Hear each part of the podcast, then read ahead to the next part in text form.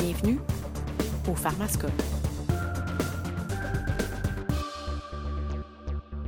Bonjour tout le monde, bienvenue à ce 16e épisode du Pharmascope. Je m'appelle Nicolas Dugré, je suis pharmacien au CIUS du Nord de l'île de Montréal. Et bonjour tout le monde, je suis Isabelle Hébert, médecin de famille au GMFU Sacré-Cœur. On est juste deux aujourd'hui, Isa? Ben oui, Sébastien n'est pas là. Comment ça? Euh, parce qu'il y a d'autres occupations. Ah, je pense qu'on peut le dire. Là. Il ne sait pas de toute façon qu'on va le dire. Il a eu un petit bébé. Oh, on est content pour lui! Oui, bravo. Alors, euh, il y a d'autres euh, choses, euh, d'autres chats à fouetter, disons. Hum, Il change des couches, donc, au lieu de. Ben oui, au lieu de le travailler avec nous. Oui. Chanceux. Salut Seb. Fait que, euh, on va essayer de se débrouiller à deux hein, pour aujourd'hui. oui, oui, on va, on va faire notre possible. Fait que si on se rappelle, le dernier épisode, on avait euh, abordé le traitement du ben, le traitement, le diabète en général. On avait couvert euh, le diagnostic, le dépistage, les mesures non pharmaco, la gestion du prédiabète. Oui. Ce qu'on avait retenu surtout, c'est que si tu mangeais moins puis tu bougeais plus, c'était probablement une bonne idée pour ta santé. C'était une, vraie, une révélation. Incroyable. Oui, oui. Euh, donc aujourd'hui, on va, on va s'attaquer à un morceau un petit peu plus euh, controversé. On peut-tu dire controversé? Oui, je pense que c'est un bon mot. Ouais. Ouais. Discutable, oui. Absolument. Débattable. Donc, on va essayer donc de mettre un petit peu de, de clarté dans la gestion d'un patient qui est finalement diagnostiqué diabétique et chez qui on décide d'instaurer des traitements, c'est-à-dire les cibles de traitement et le monitoring du traitement. Mais je suis pas sûre que clarté, c'est le bon mot. Je pense que peut-être qu'il y a des gens qui vont être plus mélangés à la fin qu'au début. ça, c'est choquant quand ça arrive. ouais, Euh, on verra. Je vais continuer d'y croire. Ouais. Euh, Peut-être avant de commencer, euh, mini rappel euh, sur le pharmascope. Euh, bon, vous- comme vous le savez probablement rendu à ce moment-ci de votre vie, vous pouvez maintenant vous abonner au pharmascope. Ça vous donne accès à des évaluations, des épisodes, à des attestations de formation. Si vous êtes membre de l'Ordre des pharmaciens, ça vous donne donc accès à des unités de formation continue reconnues. Si vous êtes médecin, on espère que sous peu, ça vous permettra d'avoir quelque chose de- de- d'accrédité, là, de haut niveau. Sinon, bien évidemment, vous pouvez quand même déclarer là, vos heures d'écoute de Pharmascope. Exact. Cible de traitement du diabète. Oui. Donc, ça, on part euh, des lignes de pratique euh, de Diabète Canada. Qu'est-ce qu'on qu'est-ce qu'on apprend? Il n'y a pas beaucoup de changements par rapport euh, à la dernière euh, publication. Est-ce que j'aurais même tendance à dire aucun? Euh, je J'osais pas dire aucun parce que j'ai pas l'autre devant les yeux, mais je pense que c'est aucun. Je pense pas qu'il y ait grand-chose qui a changé, non? Oui, je, je sais pas, peut-être dans les, dans les cibles un petit peu plus relax, là, euh, mais je suis pas certaine. Mais là, ce qu'on voit en 2018, c'est que pour la majorité des adultes euh, avec un diabète, on suggère d'avoir une hémoglobine glyquée euh, qui se situe à 7 ou inférieure à 7. En bas de 7. hein, c'est toujours ça qu'on entend sans Ouais. arrêt à droite et à gauche. C'est le même chiffre 7. qu'on a depuis euh, des années, donc Mm. ça, c'est resté pareil.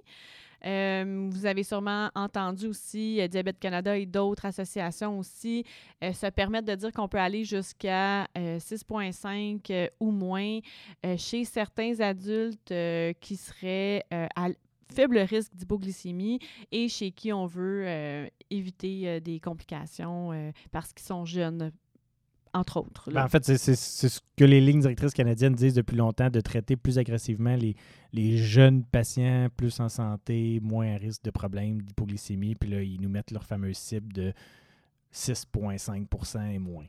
Exactement.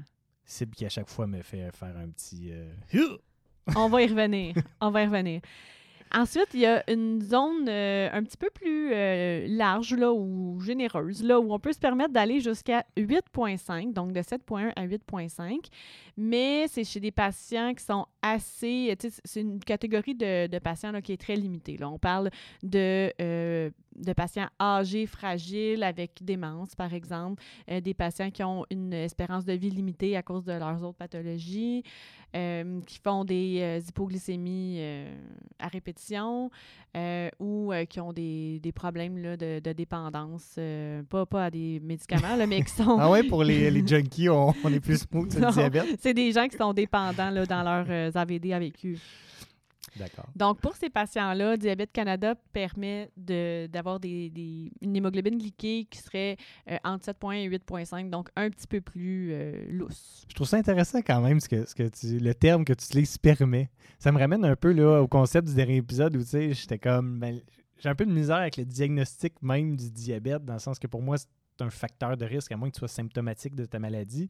Puis c'est comme si on disait, mettons, pour euh, l'obésité, tu sais, tu peux permettre jusqu'à un IMC de temps.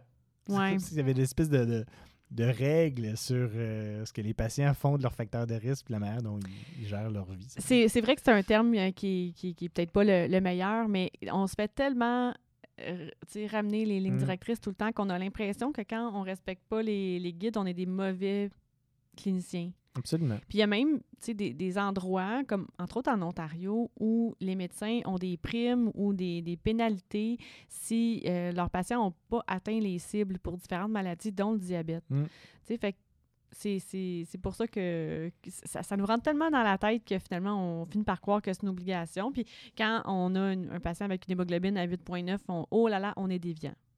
C'est mal. Hémoglobine glyquée. Oui, c'est mal. C'est fou les lignes directrices. Hein? On, on va falloir, euh, va falloir euh, aborder le concept de ligne directrice éventuellement. C'est quand même quelque chose de fascinant quand on regarde ça de façon un petit peu plus précise. OK, fait que mettons, je te demandais, là, euh, mettons le 7. Ouais. Ça- ça- pourquoi 7? Oui, mais comment on justifie le 7? C'est que, en, en fait, dans leur justification, puis euh, ce qu'on entend depuis des années, c'est que euh, il semblerait que quand on a une hémoglobine glyquée en bas de 7 on diminue nos risques d'avoir des complications d'ordre microvasculaire. Ça, c'est ce qu'on entend toujours. Puis même le Oui. 6.5, hein, c'est toujours ça qu'on entend aussi, là, qu'on est très agressif dans le traitement du diabète.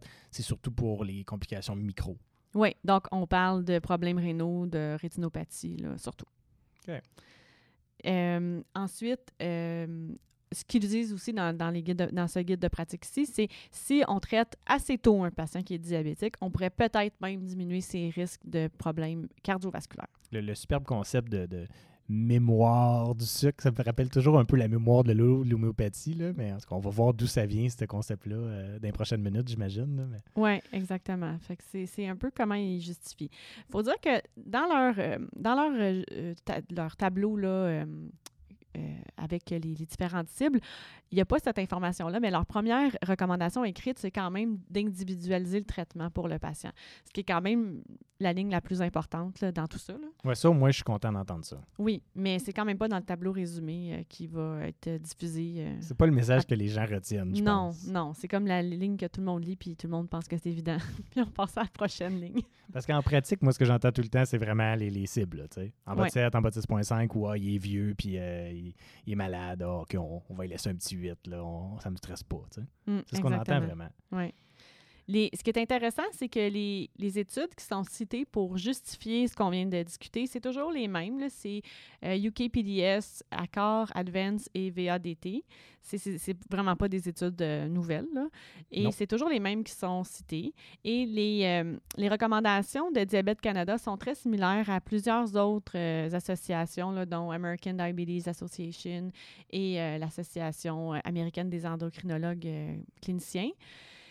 Alors, je dirais que c'est euh, des lignes directrices qui sont euh, plutôt standards là, euh, dans le, le monde médical.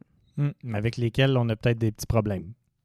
Oui. Fait que le principe de base de tout ça, c'est la même chose qu'en hypertension ou dans d'autres facteurs de risque cardiovasculaire. C'est quand on regarde des populations, on observe que chez les gens qui ont des hémoglobines glyquées au-dessus de 7, ben, ils ont plus d'événements cardiovasculaires puis même de complications microvasculaires. Point de départ. Ouais. Là, après ça, la question est toujours la même. OK, mais si on fait quelque chose pour renverser ces chiffres-là, est-ce qu'on renverse en même temps le risque associé? Puis si on se rappelle, par exemple, en hypertension, on sait qu'à partir d'une tension au-dessus de 115 de systolique, c'est associé à une augmentation de risque cardiovasque, alors qu'on ne vise pas en bas de 115 chez personne. Exact.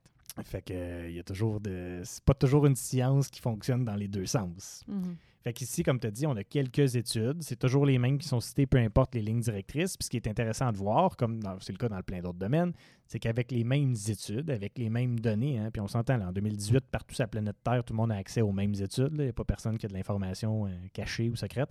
Bon, de la littérature non publiée, mais ça, c'est un autre, euh, un autre sujet. Ben, les gens n'arrivent pas toujours à la même conclusion. Hein? Non. Fait que euh, je sais pas si tu peux peut-être nous parler là, du fameux, euh, je sais pas comment le dire en français, là, euh, énoncé de position. Ouh, ça serait ça. hein? C'est vraiment un, beau- fameux un beau énoncé de position de l'American College of Physicians qui a publié au printemps dernier leur propre euh, genre de ligne directrice, si on veut, sur les cibles de, de glycémie chez les patients diabétiques. Oui, puis ça, c'est intéressant parce que ça, ça vient euh, susciter de la controverse et euh, il y a plusieurs euh, associations qui se sont prononcées contre leur position. La- la- L'American College of Physicians est composé surtout hum, d'internistes, donc c'est des médecins spécialistes qui traitent beaucoup de, diabétiques. Et en mars 2018, euh, ils ont publié euh, un énoncé de position qui est basé sur la révision de six guides de pratique de différentes associations. Et eux, ils arrivent à des conclusions qui sont quand même euh, relativement différentes. Et grosso modo, ils assouplissent les, rec- les recommandations sur l'intensité du traitement. Leur, ils, disent encore une fois qu'on doit individu- individualiser le traitement pour chaque patient. Et eux, leur cible qu'ils suggèrent pour la majorité des patients, c'est entre 7 et 8% Mon Dieu. C'est comme une grosse bombe. C'est le démon? Oui, mais ils disent même que si on a un patient chez qui euh, notre hémoglobine glyquée est inférieure à 6,5, on devrait relâcher notre traitement, assouplir notre traitement. Fait que si on a un hémoglobine glyquée en bas de 6,5, ils, recommandent en fait d'enlever des médicaments. Exactement. Alors que nous autres, nos lignes directrices canadiennes, chez certains patients, nous disent de viser De se rendre jusque-là, jusque-là, ouais. C'est fascinant, hein? C'est quand même fascinant. Puis euh, c'est pour ça que là, il y a de la controverse parce qu'il y a des associations qui sortent dans les, dans les journaux euh, médicaux pour dire euh, ça n'a pas, pas de bon sens, qui suggèrent ça. Mais euh, quand même, c'est intéressant de se poser la question, mais pourquoi eux arrivent à ces conclusions-là alors que toutes les autres associations avec les mêmes données, parce que l'American College of Physicians, dans leur, euh, dans leur euh, justification, c'est les mêmes études. Non, oui, c'est toujours les mêmes études. Donc, comment ça se fait qu'eux, ils arrivent à des conclusions différentes? Je pense que pour tirer notre propre conclusion, on n'aura pas le choix. Il va falloir aller dans les dites études. Mhm. Tu veux-tu commencer? Ben, euh, je peux peut-être euh, juste faire euh, Ah, juste un, un petit mot sur qu'est-ce que ça veut dire individualiser le traitement, hein, parce Mhm. qu'on parle de ça, puis on dit qu'on passe souvent à la, à la prochaine étape. La prochaine ligne, là, pour savoir c'est quoi la, la prochaine, la, la prochaine, voyons. c'est quoi no- notre prochaine ligne à, à suivre, finalement? Donc, dans le fond, on a un patient devant nous. C'est Ouais. qui, ce patient-là? C'est quoi ses comorbidités? Il en prend-tu déjà des médicaments ou il en prend pas? En quoi sa qualité de vie va être augmentée si on lui donne plus de pilules? Est-ce que lui, ça va lui nuire de prendre plus de médicaments? Est-ce qu'il a le budget pour se permettre ça? Euh, Donc, c'est toutes des questions qu'il faut se poser Est-ce que tu es en train de me dire qu'il faut évaluer les risques et bénéfices et en discuter avec le patient? et en discuter avec le patient. Oh mon Dieu Seigneur, mais quel concept incroyable! C'est pas sorcier, mais c'est ça que ça veut dire la première ligne de- des recommandations. Et souvent, ben, quand on prend la, la- la ligne directrice puis on, on retient juste le message global de viser en bas de 7, on oublie souvent ça. Absolument. Mm. Puis l'autre affaire, en plus, c'est que on l'oublie, mais le vrai problème, puis c'est un message qu'on a dit souvent déjà dans, les, autres épisodes, c'est que honnêtement, si on prenait plein de cliniciens, peu importe leur profession particulière, puis qu'on leur demandait, par exemple, vous avez un patient devant vous, il est diabétique, il a une hémoglobine glyquée à 7.4, il ne prend pas encore de médicaments, expliquez-nous les risques et bénéfices en lien avec l'initiation d'un traitement chez ce patient-là. Les gens auraient probablement beaucoup, beaucoup, beaucoup de difficultés à mettre des... Oui, ils seraient capables de nous dire des principes, mais des ordres de grandeur, de quantifier ces risques-bénéfices-là, d'après moi, ça serait pas évident. Mhm. Puis sans quantifier, comme on l'a déjà dit, ben, je vois pas comment quelqu'un peut prendre une décision éclairée. Tu mets juste des mots puis de la qualité, mais sans dire, ben ça, tu as tant de risques, ça, tu as tant de bénéfices. Je vois pas comment quelqu'un peut mettre ça dans une balance puis prendre un- une décision. là. Mhm. Alors, Alors, dans la première étude, euh, UKPDS 33, on a pris des jeunes patients avec un diagnostic euh, nouvellement euh, posé de diabète, euh, donc des patients entre 25 et 65 ans pour une euh, moyenne de 53 ans, et on voulait tester, euh, dans le fond, euh, la différence entre un traitement euh, euh, plus intense ou moins intense. Donc, ce qu'on visait, c'était un glucose à jeun en bas de 6. il faut quand même se rappeler que c'est une étude qui a été réalisée dans les années 80-90.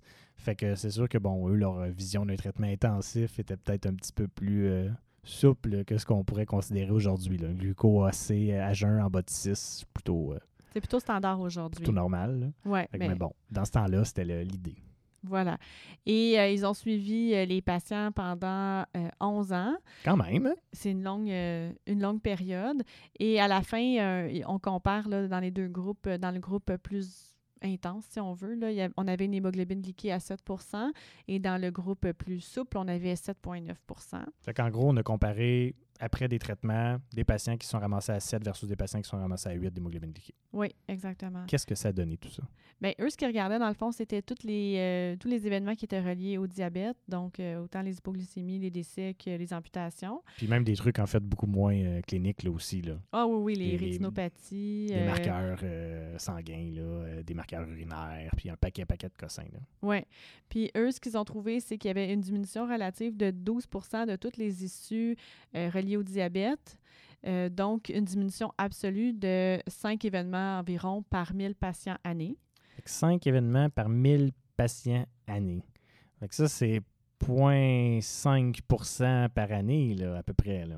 C'est pas très significatif. On parle pas d'une diminution absolue incroyable. Puis ça, on a inclus toutes les issues reliées au diabète. Oui. Puis ce qui est intéressant, c'est que souvent, on parle de problèmes euh, euh, rétiniens, là, comme la photocoagulation rétinienne. Mais en clinique, on ne sait pas exactement qu'est-ce que, ça change. Dans les faits, quand on regarde en fait les bénéfices obtenus dans Wikipédia 33, on n'a observé absolument rien de franchement clinique. La diminution relative de 12, de 12 était beaucoup tirée justement par la photocoagulation rétinienne, mais euh, ça n'a pas nécessairement mené à plus de gens aveugles ou à plus de gens avec. Il faut faire attention avec ça. On a des résultats statistiquement significatifs, mais est-ce que c'est quelque chose qui a une importance clinique marquée? En tout cas, on a peut-être un petit gain ici chez des patients nouvellement diabétiques, puis qu'on les amenait à 7 au lieu de 8, on se rappelle. Exact. Clairement, ici, on n'a pas grand-chose pour nous dire de viser en bas de 7 et encore moins en bas de 6,5. Mhm. Puis il ne faut pas oublier non plus, euh, c'était des patients qui étaient plutôt jeunes. Donc, tous les patients en haut de 65 ans euh, étaient exclus. Donc, si on a des patients nouvellement diagnostiqués, bien, les résultats de cette étude ne s'appliquent pas à ces patients. Ils ont aussi exclu plusieurs comorbidités comme euh, MCAS, insuffisance rénale chronique, euh, hypertension maligne euh, ou quelqu'un qui ne comprend pas bien la, la maladie. Donc, ces patients-là ont tous été exclus. Donc, grosso modo, il y a un tiers des patients qui avaient été euh, référés pour l'étude qui ont été euh, acceptés. C'est une population très sélecte. Exactement. Donc, si un tiers de nos patients avec diabète euh, se, se retrouvaient dans, un, dans une population comme ça, puis on pourrait pas, on, on peut pas appliquer les, les- les conclusions à, nos, à ces patients-là, ben il faut faire attention là, de justement de comment on interprète tout ça. Puis même si on l'interprète de façon un peu maximale, en allant vraiment en, acceptant les bénéfices puis en se faisant croire que c'est des bénéfices qui sont franchement importants, ben, ce que ça nous dit surtout, c'est de viser en bas de 8 Ben plus qu'autre chose. exactement. Là, eux sont pas allés plus bas que ça. OK, fait que jusque-là, on n'a pas grand-chose. La prochaine? La prochaine, c'est la UKPDS 34. Eux, ils ont utilisé euh, la metformine chez des patients euh, diabétiques obèses. Puis eux aussi, c'était des patients avec un diabète de nouveau et euh, avec une qui, qui était en moyenne âgée de 53 ans. Eux aussi, ils ont été suivis sur presque 11 ans. Et euh, les hémoglobines glyquées étaient dans les deux groupes euh, 7,4% et 8,0 Fait que, euh, il y avait d'autres traitements qui pouvaient être utilisés dans cette étude-là, là, en fonction du, du- niveau de diabète, de l'intensité du diabète. Euh, fait qu'il y avait des patients qui recevaient bon, euh, des sulfonylurées ou de l'insuline, des choses comme ça. Mais overall, on s'est ramassé au bout de l'étude avec, comme tu dis, une hémoglobine à 7,4% dans le traitement intensif, si on veut, versus 8% avec des chiffres relativement similaires à UKPDS 33 d'un point de vue résultat, euh, du moins sanguin. On a quand même juste 0,6% de différence entre les deux groupes hein, sur l'hémoglobine. On, on est relativement proche de la différence, euh, pas cliniquement minimalement significative, là, mais en tout cas, bref. Fait Qu'est-ce que ça a donné, ça?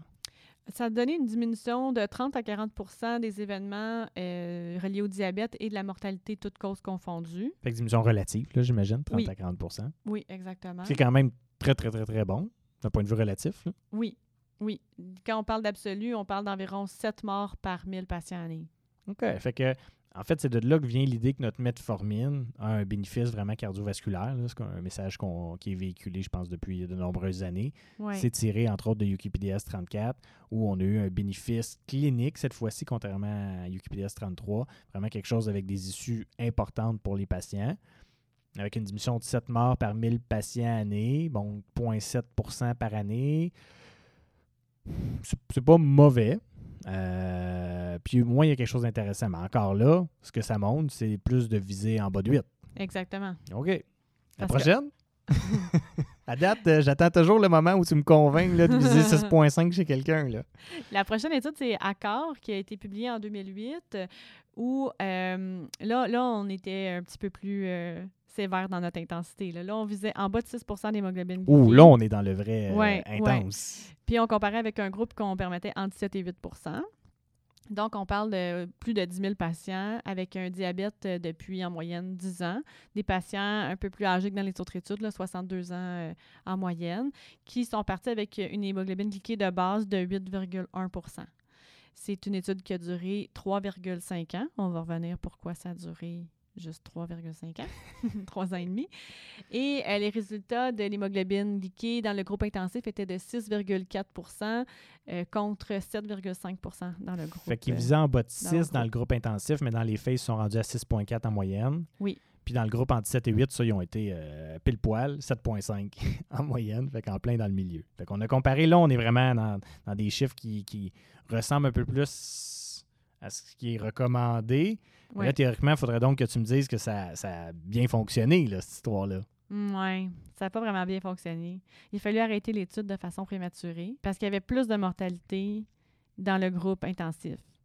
Là, si je te suis depuis le début, là, à date, on a deux études qui comparent plus ciblées en bas de 8 versus 8, avec peut-être certains bénéfices, pas des affaires qui semblent super impressionnantes, mais bon, correct. Puis on a une étude où on a ciblé ben, en bas de 6, mais dans le fond, on a eu 6.4 versus 7.5. Puis là, les gens sont plus morts, puis il a fallu arrêter l'étude. C'est ça. Ok, à date, j'ai le goût de traiter quelqu'un en bas de 6.5 mais en bas de 7, moi, là. Oui, oui. C'est ben, c'est pas vraiment euh, convaincant, ouais. Dans, dans, dans l'étude d'accord, quand même, hein, si on veut essayer de faire sortir le positif de ça, euh, il y a eu une légère diminution des infarctus. Les Ouais. gens sont plus morts, là. Mais il y a eu une légère diminution des infarctus. Euh, on a eu évidemment aussi beaucoup plus d'hypoglycémie sévère, hein, trois fois plus d'hypoglycémie sévère, là, euh, mais c'est pas étonnant, là, évidemment. Là, on, on est très agressif dans le traitement, fait qu'on pouvait s'attendre à ça. OK. Qu'est-ce qu'on a d'autre? Ensuite, il y a l'étude Advance qui a été publiée la même année, 2008, où on visait euh, une hémoglobine glyquée euh, inférieure à 6,5 donc un traitement intensif. Encore une fois, beaucoup de patients, plus de 11 000 patients, avec un diabète depuis euh, en moyenne 7,9 ans et euh, 66 ans d'âge, qui avaient une hémoglobine glyquée de base de 7,5 Ils ont été suivis pendant 5 ans. Le groupe intensif, au bout de 5 ans, avait 6,5 d'hémoglobine glyquée. Donc, ils ont tout juste atteint là, leur, ce qu'ils visaient. Mhm. Et euh, l'autre groupe avait 7,3% ce qui est quand même pas si mal. là. Correct. Fait qu'on a des résultats quand même similaires d'un point de vue hémoglobine glyquée à l'étude d'accord. Oui. Qu'est-ce que ça a donné dans ce cas-ci? Ben ici, ce qu'on a trouvé, c'est qu'il n'y avait pas de différence au niveau des événements macrovasculaires, donc euh, cardiovasculaires, Fait que principalement. aucun gain là, euh, de, sur des issues cliniques importantes, Non. macro. Ben oui, c'est ça, exactement, du côté macro. Euh, du côté microvasculaire, on a une diminution de 14% euh, Diminution du risque relatif de 14% des complications microvasculaires. Oui, C'est de là, en fait, que ça vient, la fameuse idée là, que de traiter agressivement diminue les complications micro. que quand on descend en bas de 7... euh, En bas de 6,5 même, là, euh, Ouais. on, là, on a un gain sur les implications microvasculaires. Ouais. Mais quand on regarde vraiment en détail, c'était quoi ces gains-là? Ça ressemblait à quoi? Donc, ce qu'on a vu, c'est qu'il y avait une diminution euh, en- de 14% des complications microvasculaires, mais à la fin de l'étude, dans le fond, ce qu'on voit, c'est que dans le groupe euh, intensif, on avait 9,4 versus dans le groupe euh, moins intensif, 10,9. Donc, en absolu, on parle d'une diminution d'à peu près 1,5 1,5 moins d'événements Point. micromasculaires. microvasculaire. C'est ça. Donc, c'est quand même des petits chiffres. Puis, une grosse partie de ça, ça venait euh, de la, mic- de la macroalbuminurie. Donc, euh, c'est un marqueur qui n'a pas de- de- d'impact clinique pour nos patients. C'est un, marqueur utile. On peut être content, là, Mais nous, comme, comme traitant. On peut penser qu'à long terme, ça a peut-être permis de diminuer le risque d'insuffisance rénale ou je ne sais quoi, mais dans l'étude, tout ce qu'on a vu, c'est vraiment. Mais on peut penser ça, mais c'est on, on peut pas conclure C'est de la ça. spéculation, comme ouais, on dit. Oui, c'est ça. Et en contrepartie, ben, on a eu plus d'hy- d'hypo sévères et plus d'hospitalisation chez ces patients-là. Fait qu'on avait une augmentation des hypoglycémies sévères d'1,2 là. Fait qu'on était en fait. euh, on causait plus d'hypoglycémie sévère qu'on sauvait une macroalbuminurie. Oui, c'est ce qu'on peut dire. Hmm. Donc, quand on met ça dans une balance, euh, Sans compter que dans tous ces traitements intensifs-là, bien évidemment, on prenait plus de médicaments, on dépensait plus d'argent en médicaments. On avait, tu sais, il y a plein d'autres choses là, qui. Non seulement les gains sont soit faibles, soit inexistants, soit même les gens sont plus morts dans l'étude, d'accord? ouais, puis on se crée un paquet de troubles puis de problèmes. Exact. OK, super. C'est pour ça que c'est intéressant d'analyser de où ça vient toutes Ces les recommandations. Oui, c'est ça. La dernière étude? C'est VADT en 2009, euh, donc euh, on parle de un peu moins de 2000 patients euh, qui avaient une hémoglobine glyquée de base plus élevée que dans les autres études, donc à 9,4 Et puis, on les a suivis pendant 5 ans. Dans le groupe plus intensif, on est arrivé à 6,9% d'hémoglobine glyquée contre 8,4 dans le groupe, dans l'autre groupe moins intensif. Euh, ici aussi, on n'a pas de différence de mortalité, on n'a pas de différence au niveau des, événements cardiovasculaires ou même euh, du côté euh, microvasculaire, sauf pour l'albuminurie. C'est quand même fou, là. On, a- on avait presque 2000 patients, de, en moyenne une soixantaine d'années, qui étaient diabétiques depuis plus de 10 ans. On a comparé des hémoglobines glyquées résultantes de 6,9. Fait que ce qu'on aurait ciblé d'emblée, selon nos lignes directrices, chez tous ces patients-là, au moins, si ce n'est pas encore plus agressif. Contre 8,4% ici, on a quand même un, un gros écart entre les deux groupes. On, on espérerait probablement s'attendre à un bénéfice important, j'imagine. Oui. En tout cas, j'aimerais ça. Puis ce que tu me dis, c'est que ça n'a pas fait de différence au niveau de la mortalité, des événements cardiovasculaires et même des événements microvasculaires, sauf pour l'albuminurie. Exact. C'est quand même très décevant. Là. Oui. Puis ici, la- la- ce que tu viens d'apporter comme nuance, c'est vraiment intéressant. C'est que la différence d'hémoglobine glyquée était vraiment là. Puis si on suit nos, nos recommandations, ben, le groupe intensif serait en plein dedans. Ben oui, Ouais. on espérait des gains importants, là, Mhm. mais ça a été très décevant. Ouais. Il y a eu quand même un, bon, un suivi à 12 ans. Là. Il y a des affaires dont Ouais. on n'a pas le temps de parler, évidemment, là, parce qu'on n'a pas rien que ça à faire, puis vous autres non plus. Mais euh, il y a sais, La plupart de ces études-là ont eu des suivis aussi à plus long terme. Là. Ils ont essayé de continuer d'observer les patients. Puis dans le cas de VADT, effectivement, il y a eu une- un suivi à 12 ans qui a été publié il y a quelques années. Puis là, on a vu une diminution des événements cardiovasculaires de 8,6 événements par 1000 patients année. Fait que sur vraiment du long terme, on a réussi là, à sortir un, un- un petit gain. Mais comme on dit, là, on était à 6,9 versus 8,4. là. Mhm. Fait que ce que ça nous dit, a priori, si on regarde les chiffres, c'est que peut-être un petit gain à long terme de viser 7, 6,9, là, chez les patients qui ont une hémoglobine glyquée franchement élevée, euh, au-dessus de 8. là. Oui, c'est ça. C'est des patients qui partaient même à 9,4. Puis évidemment, ben, il y a quand même eu des contreparties là-dedans. On a eu trois fois plus d'hypoglycémie sévère. Hein? Fait que euh, 9% dans le groupe euh, intensif contre 3% dans le groupe euh, lousse. fait que euh, pas des trucs super impressionnants. Là. Non, mais ça vient de là, là, les, les recommandations. Fait que c'est les, les cinq études que tout le monde utilise depuis de nombreuses années pour justifier leurs différentes recommandations en diabète. Je vous laisse vous faire votre propre idée. Isa, je ne sais pas ce que tu en penses. Moi, personnellement, quand je regarde ces études-là, ce que ça me dit, c'est qu'un patient qui est asymptomatique et diabétique, oui, il est à un risque cardiovasculaire plus élevé qu'un autre probablement, Mhm. mais que quand on le traite, ben s'il est haut, on a probablement un petit gain. Puis quand je dis un petit gain, c'est de l'amener, là, tu sais, quand je regarde les chiffres, là, j'ai rien qui me convainc de l'amener vraiment en bas de 7. Clairement rien de l'amener en bas de 6.5. Là, même comme on a dit, la seule étude où on a eu vraiment une hémoglobine glyquée inférieure à 6.5 au bout de ligne, c'est accord, puis on se rappellera que les gens sont morts plus. Mhm. C'est peu tentant, me semble. Ouais. Fait que je vois mal comment je pourrais justifier euh, à une population diabétique de les amener là, euh, férocement en bas de 7, en bas de, encore clairement pas en bas de 6.5, là, ça je, vraiment je, comprends pas. Puis même en bas de 7, pas dire que j'ai grand chose là. Mhm.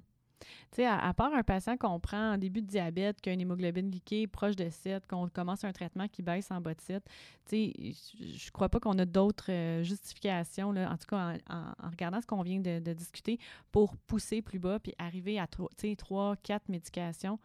Il faut pas oublier le coût que ça a, les effets secondaires, les risques d'hypoglycémie. Euh, L'évidence est, est pas très parlante en ce moment. Puis ça, ça nous amène à un point intéressant, ce que tu dis, le traitement. L'affaire là-dedans, c'est que là, on regarde juste des paramètres indirects. Le choix de traitement, on le sait de plus en plus. On va en parler dans le prochain épisode quand on va vraiment parler du traitement pharmaco. Mais là, on parle juste de cible d'hémoglobine glyquée. Alors que, dans le fond, peut-être que la bonne question à se poser, c'est pas ça. C'est peut-être juste qu'est-ce qu'on peut donner comme médicament de façon spécifique, puis qu'est-ce que ça permet? Fait qu'on le sait, on a fait des podcasts d'ailleurs là-dessus. On a plein de traitements maintenant qui ont démontré des bénéfices cardiovasculaires chez des patients diabétiques qui semblent relativement indépendants de la diminution d'hémoglobine glyquée parce que dans les autres groupes, on pouvait les traiter avec d'autres affaires. Puis euh, même à ça, là, il y a eu des bénéfices. Fait qu'on parle de certains émetteurs de GLT2, certains analogues de GLP1, puis notre fameuse metformine dans le temps aussi, euh, comme on a vu. Fait que il y a même des gens qui commencent à, à penser est-ce que on a-tu vraiment un intérêt à faire un quelconque suivi ou euh, essayer de cibler une hémoglobine Est-ce qu'on ne devrait pas tout simplement dire ben, à un patient, voici, vous êtes diabétique, vous avez un risque cardiovasculaire à temps. Si je vous donne tel médicament, ben, on l'amène à temps, ça implique tel effet secondaire, tel prix, tel cossin, ça vous intéresse-tu? Comme on ferait, on n'a pas fait d'épisode encore là-dessus, ça viendra certainement en dyslipidémie. Ouais. C'est ça que la science nous montre en ce moment, c'est qu'il y a certains traitements qui ont des bénéfices. Euh, fait qu'on en reparlera, mais même si on regarde les statines chez des patients diabétiques, parce que là, on parle de cibler la glycémie, la glycémie, la glycémie, mais les bénéfices qu'on a vus là, là, en relatif, là, sont moins importants que donner une statine. Oui. Fait que, tu sais, dans l'ordre, entre essayer d'atteindre des cibles de diabète versus juste donner une statine à un patient, la science nous montre qu'on a probablement des gains plus importants à donner une statine à un patient. Ça commence à changer, comme je dis, avec les nouveaux traitements, là, avec lesquels on a vraiment des données probantes plus solides d'un point de vue clinique, mais ça, on y reviendra dans le prochain épisode. Mais clairement, juste essayer de cibler une hémoglobine glyquée de façon agressive, je vois vraiment pas comment on peut justifier ça en 2018. Mhm. Puis l'autre chose aussi, c'est que les, les associations qui produisent des lignes directrices, là, il y a soit plein de monde ensemble, puis ils ont de la misère à s'entendre entre eux parce que justement, ils ont les mêmes études qu'on vient de parler, puis ils sont pas tous d'accord. Fait qu'ils arrivent avec des consensus, mais c'est pas la vérité absolue. Puis il n'y a pas, une bonne réponse, puis il n'y aura jamais de bonne réponse, en fait. Mais non. Fait que ça, c'est là pour guider les cliniciens, mais quand on prend ça puis on les applique de façon euh, rigide, ben là, c'est là qu'on fait faux pas. Je pense qu'un peu comme en hypertension, qu'on en avait parlé, il faut, faut juste prendre une décision éclairée avec le patient en individual- individualisant le traitement, en tenant compte de on est rendu à quel traitement. Tu sais, juste donner du metformin, ça implique pas nécessairement les mêmes affaires que donner de l'insuline, évidemment. Euh, puis dans, dans jaser avec lui, là, tu sais, euh, dans tous les cas, visiblement, quand on est rendu dans le fine-tuning, dans le détail d'hémoglobine liquide, le baisser de 0,4% de plus, de moins, s'il y a un bénéfice, euh, on est loin de, de bénéfices incroyables. là. Ça, ça semble clair. Mhm. Une chose euh, intéressante, c'est que les associations qui se sont élevées contre les nouvelles lignes directrices de, de mars 2018 là, de l'ACP, euh, eux, une de leurs justifications, c'est ben là, si on dit à 7 à 8, euh, les cliniciens, ils vont être à 8.4, 8.2, puis là, ils vont arrêter là parce ça, qu'ils vont être proches des. Ça, euh, entendre ça, ça me fait capoter. ouais. On avait eu ça il y a quelques années quand la- l'American Diabetes Association a enlevé le 130 de cible systolique chez les patients diabétiques, puis ils l'ont mis à 140.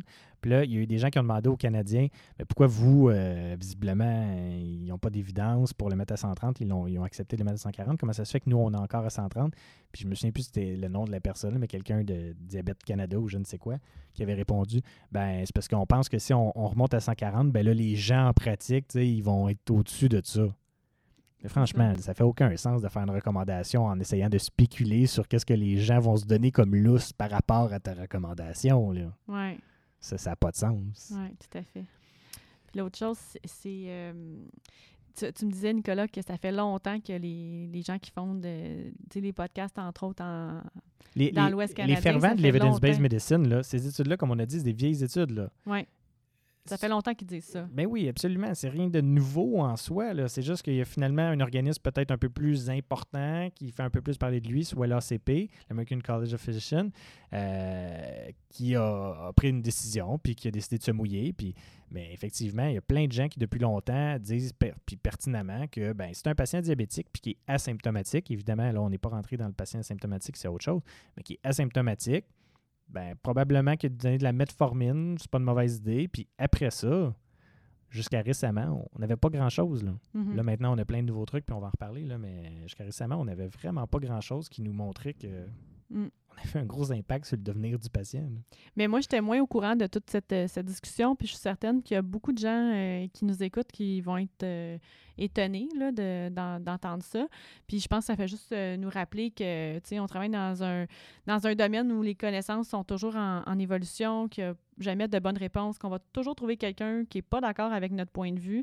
Puis à ce moment-là, je pense que c'est int- intéressant d'ouvrir nos oreilles au lieu de se braquer, parce qu'on va être apprenant toute notre vie, puis il faut juste rester curieux, puis euh, intéressé par euh, les Je pense que c'est de retourner après ça toujours à la source, puis de voir ben, qu'est-ce que la science sait. Puis malheureusement, la science, c'est pas tout. Puis il faut qu'on travaille avec beaucoup de gris puis beaucoup de flou. Là, ça fait partie de la game. Mm. Mais euh, c'est ça. Fait que là, j'imagine on, on s'attend à recevoir des plaintes de de je sais pas qui, là, d'endocrinologue ou de Diabète Canada. Là, pense qu'on n'est pas d'accord avec eux. Peut-être, ben on va voir. Ça pourrait être intéressant aussi s'il y avait une discussion sur euh, le, le forum sur le site web après l'épisode. Venez mettre euh, ce que vous en pensez. C'est vrai. Est-ce que, est que ça vous surprend? Est-ce que vous le saviez? Est-ce que vous étiez déjà au courant de tout ça? Venez, venez partager vos, vos réflexions. Ça nous intéresse. Absolument. Bon, mais gros morceau, gros morceau, tout fait. Oui. Euh, rapidement, je vais glisser un petit mot quand même sur le monitoring des glycémies capillaires, euh, parce qu'il y a eu des changements. Bon, au Québec, entre autres, depuis quelques temps, là, on a maintenant des restrictions sur le remboursement des bandelettes pour les patients qui sont assurés avec la RAMQ. Ils assurent que tu reçois des fax là, une fois de temps en temps oui. là-dessus. Euh, les gens, des fois, la, réaction que je vois en pratique, des fois, les gens se fâchent un peu, puis là, l'INES, là, non, non, non, mais il y a une raison à ça, là. Tu sais, c'est pas pour le fun que l'INES a recommandé de limiter le nombre de bandelettes. Il y a- vraiment de la littérature, il y a des randomized control, des essais randomisés contrôlés là, euh, sur la chose. Puis, effectivement, la morale de l'histoire, on vous mettra des, des références sur le site web. là. il y a un paquet d'essais qui ont été faits. Il y a même euh, des méta-analyses qui ont été faites. J'aime bien, il y a un Tools for Practice. C'est juste disponible en anglais, là, fait que je ne vais pas le traduire, euh, qui a été fait là, par euh, des gens euh, au Canada, qui a été publié dans le Canadian Family Physician en 2016, où ils ont essayé de faire une revue de la littérature sur la pertinence de monitorer avec des glycémies capillaires les patients diabétiques de type 2 qui ne prennent pas d'insuline. Important quand même de Oui, retenir ça. Si vous êtes diabétique de type 1 ou si le patient prend de l'insuline, c'est différent. Mais chez les diabétiques de type 2 qui ne prennent pas d'insuline, euh, dans les faits, le fait de mesurer sa glycémie capillaire de façon régulière permettait peut-être, si quelque chose, une diminution de l'hémoglobine glyquée de 0.2 ou 0.3% sur un an, ou plusieurs mois, là, à peu près un an.